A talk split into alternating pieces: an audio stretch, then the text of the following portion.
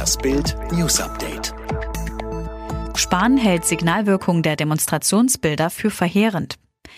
Auch zum Start der neuen Woche diskutiert Deutschland über die Massendemonstrationen vom vergangenen Samstag. Die Politik ist sich einig, es ist wichtig, gegen Rassismus auf die Straße zu gehen, aber mit dem nötigen Abstand.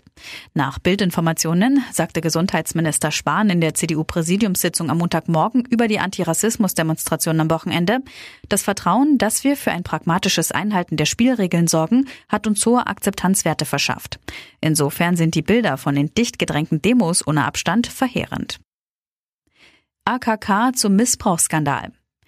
Der Missbrauchsskandal von Münster bewegt ganz Deutschland. Über Jahre hinweg sollen drei Jungen im Alter von fünf, zehn und zwölf Jahren systematisch und geradezu geschäftsmäßig misshandelt worden sein, um kinderpornografische Videos zu produzieren.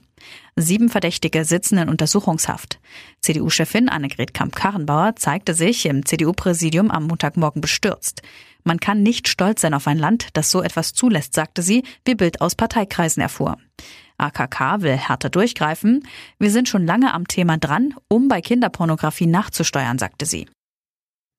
Mehrwertsteuerminus zum 1. Juli kaum zu schaffen. Mehrwertsteuersenkung ab Juli wahrscheinlich kaum zu schaffen. Das sagte jedenfalls der Präsident des Steuerzahlerbundes Rainer Holznagel im Bild Talk die richtigen Fragen. Ich bezweifle, dass die Mehrwertsteuersenkung in dieser Schnelligkeit wirklich so gut und ohne Reibungsverluste umgesetzt wird, sagte Holznagel. Alles in einem Monat ist sehr, sehr ambitioniert. Heißt, das wird wohl nix. Denn nicht nur der Handel habe klargemacht, dass der Aufwand enorm ist, sondern auch die Regierung habe noch eine Menge zu tun. So sei das Umsatzsteuerrecht das komplizierteste Steuerrecht, das wir haben. Zudem müsste erst noch der Bundestag zustimmen und auch da höre man erste kritische Stimmen. US-Behörde will jetzt Aussage von Prinz Andrew erzwingen. Prinz Andrew soll endlich eine Aussage darüber machen, was er mit dem pädophilen Ring von US-Unternehmer Jeffrey Epstein zu tun hatte. Hatte er nun Sex mit einer damals Minderjährigen? Das wollen US-Behörden nun endlich von ihm wissen. Seit Januar beklagt Jeffrey Berman, Staatsanwalt im US-Bundesstaat New York, dass Andrew nicht mit den Behörden kooperieren würde, obwohl er in seinem desaströsen BBC-Interview letzten November das Gegenteil ankündigte. Genau deswegen haben die US-Behörden jetzt ihr gegenseitiges Rechtsabkommen mit Großbritannien bemüht und die dortigen Stellen gebeten, Prince Andrew zu einer Aussage zu laden, berichtet die Daily Mail.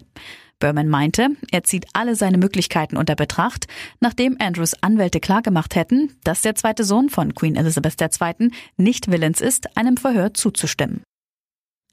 Neuseeland erklärt sich für Corona frei. Wir sind zuversichtlich, dass wir die Übertragung des Virus in Neuseeland vorerst gestoppt haben. Das erklärte Premierministerin Jacinda Ardern jetzt. Neuseeland hat sich für Corona-frei erklärt und alle Beschränkungen innerhalb des Landes wurden aufgehoben. Beibehalten werden sollen die Einreisebeschränkungen.